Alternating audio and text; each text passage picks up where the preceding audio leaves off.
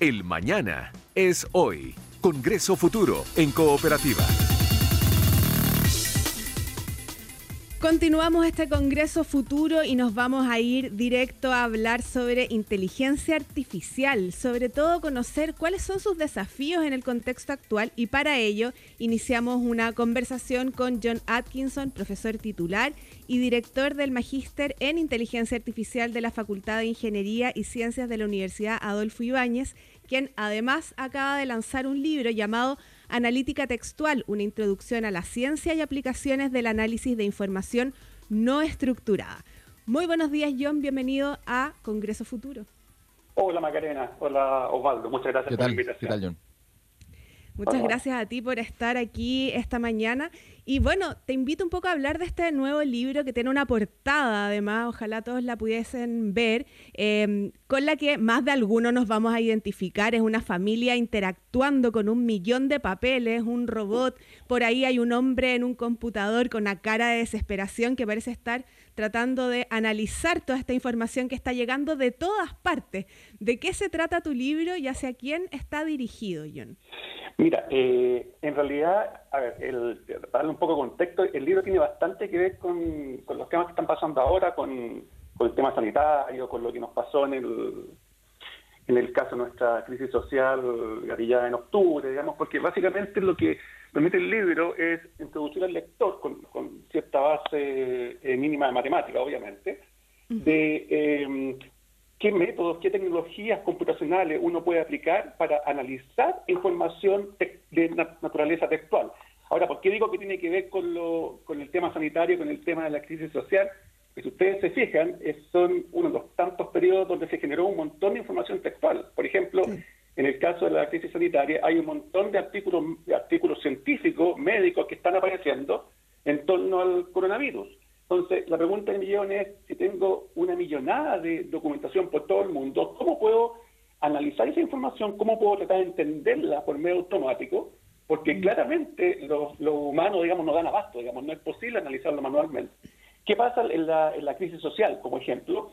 Se generó un montón de información textual a nivel de las redes sociales. Entonces, nuevamente la pregunta es, ¿cómo saco provecho a la información, a los textos, a los a los mensajes, a las opiniones que vienen eh, desde las redes sociales, en realidad tanto mm. en ese contexto como en cualquier contexto en realidad, y, cómo trato de, tomar decisiones en base a eso. Lo que hace el libro básicamente es disponer técnicas sencillas computacionales con, ejemplos prácticos de cómo uno puede diseñar sistemas computacionales que puedan ser capaces de, analizar dicho tipo de información, que en realidad es bastante transversal a cualquier ámbito. En realidad yo creo que uno tiene información textual en todo orden de cosas, digamos. Ahora con la, con la pandemia, John, esto se hace súper presente. hemos hablado en Congreso Futuro de la importancia de em, eh, eh, acercamientos a la computación para poder procesar estos datos, sobre todo en un momento en que se necesita saber eh, muchos datos, muchos datos sectorizados, muchos datos sobre las personas que tienen o tuvieron, por ejemplo, el coronavirus. Em, ¿Hay capacidad en Chile para poder analizar como sobre la marcha estos datos porque me da la sensación de que muchas veces pasa un suceso, se generan los datos y esto se analiza después em, de que pasó el suceso, pero ahora debería eh, analizarse em, sobre la marcha para poder también proyectar los meses que quedan de 2020 y el próximo año. Eh, en caso de que la pandemia continúe en Chile, ¿tenemos la capacidad en, nuestro país de poder ir analizando sobre la marcha este tipo de datos o ha quedado demostrado que no tanto?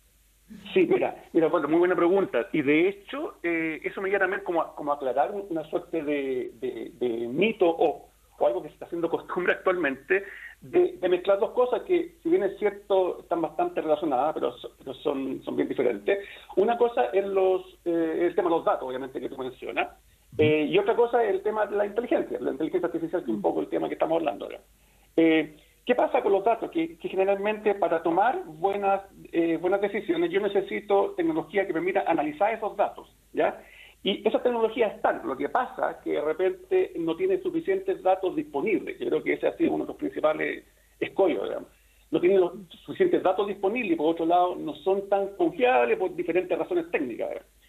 Por otro lado, eh, ¿Cómo, ¿Cómo inteligencia artificial puede ayudar a resolver eso? Eh, básicamente ahí quería resolver un poco el mito, porque la inteligencia artificial no está basada en datos, está basada en conocimiento. Entonces tú podrías justamente encontrarte con este problema de que no tengo suficientes datos para tomar una decisión, pero sí podrías tener conocimiento, conocimiento experto, a eso me refiero, conocimiento que se haya de, especialista en el tema, por ejemplo, que se haya codificado de cierta forma, conocimiento que de alguna manera esté, esté puesto de alguna forma en los datos, y eso es lo que, lo que a futuro vamos a necesitar. ¿Por qué?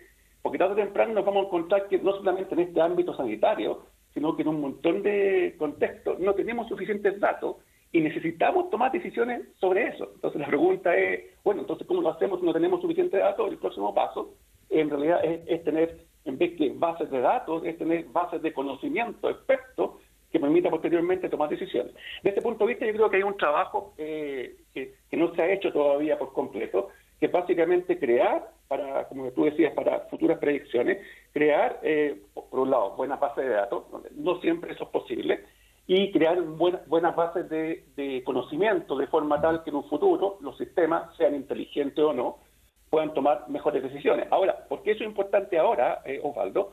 Porque en el término de la pandemia, la mayoría de los modelos, los modelos matemáticos computacionales que funcionan, por ejemplo, para predecir, son extremadamente dependientes de solo datos.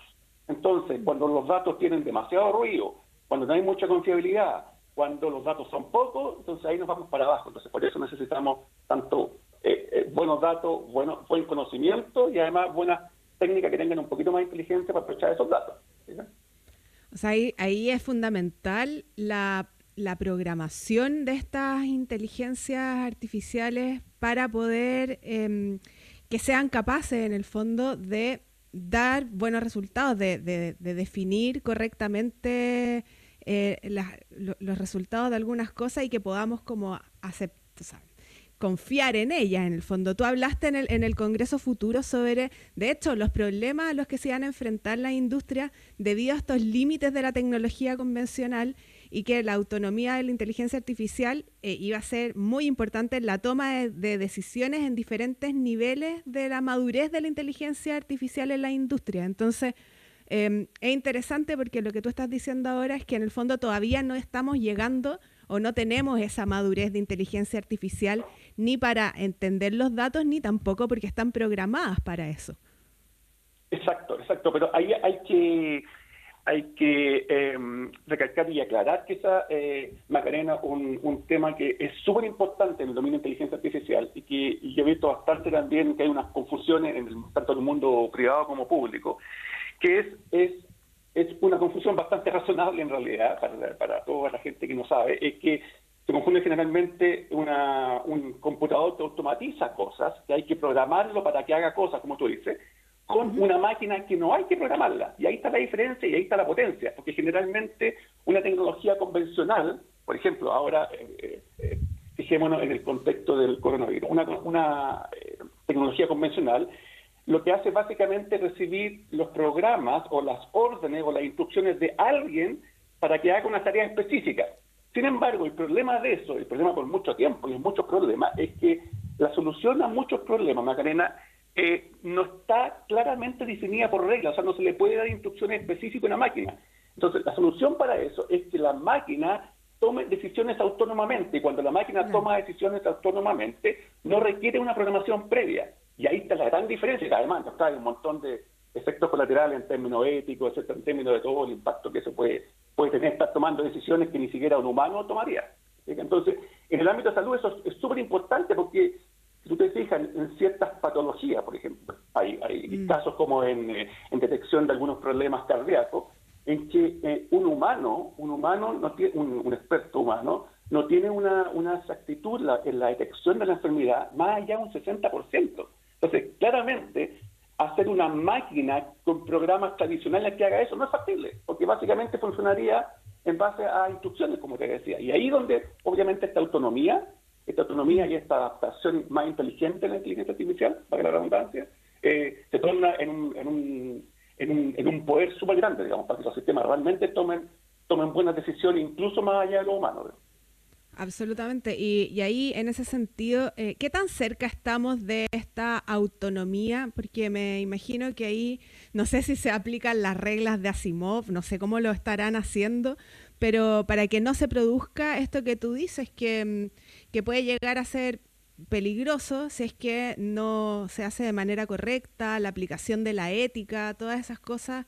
Eh, no sé cómo se están manejando a nivel mundial, pero me imagino que, mm, que, debe ser un trabajo importante para llegar a tener estas máquinas autónomas que piensen solas. Y eso por un lado, y por el otro es es que hay ejemplos de máquinas ya que, que, estén funcionando solas. Solo puedo pensar en algunos autos autónomos y no sé si caben en esa categoría. Sí, por ejemplo, bueno, esto es un ejemplo que es bastante, es bastante visual y bastante conocido por la gente actualmente, porque uno lo ve en la televisión, lo ve en los videos. El auto autónomo, claro, es un típico, tal como, tal como el apellido lo dice, autónomo, básicamente un, un típico ejemplo de lo que significa una máquina que, eh, que, piense o razone, infiera en forma autónoma, pero tiene muchos ejemplos más, más cercanos que lo que la gente cree. Por ejemplo, si lo llevamos al, contexto actual del coronavirus, ya tenemos disponibles eh, sistemas que eh, son capaces de diagnosticar coronavirus en forma totalmente automática a partir de información que viene de rayo X o incluso de la voz, y mm. con un nivel de exactitud incluso sobre el humano. Ahora, obviamente, si uno si uno quiere eh, generalizar o ah, implementar tecnología en términos masivos, obviamente que ahí van a empezar a aparecer algunos temas de, y ya se ha dado ya algunos temas de, em, de regulaciones, obviamente, especialmente en el ámbito médico, de ética. Ya hay muchas estas cosas que de hecho no se podrían aplicar si no han pasado una suerte de regulación médica que los certifica para poder operar en términos, en términos humanos y tienen niveles de exactitud eh, básicamente decentes, digamos, porque no, no tendría ningún sentido. Eh, en general, eh, para contestar tu pregunta original, la autonomía que se está logrando hoy en día con muchas cosas, no solamente en el ámbito de salud, en términos de inteligencia artificial, es muy buena, con niveles, como te decía, de exactitud en muchas tareas, sobre el humano incluso.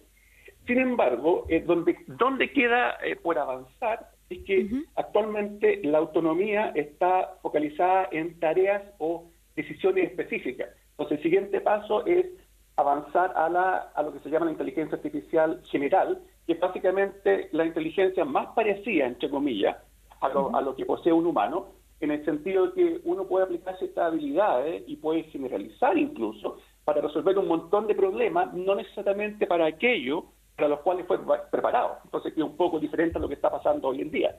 Donde yo tengo sistemas de diagnóstico, por ejemplo, eh, muy bueno, obviamente, pero la máquina fue diseñada para comportarse autónomamente en eso, no en nuestra tarea. Entonces, el siguiente paso, obviamente, tiene un montón de todavía problemas que resolver.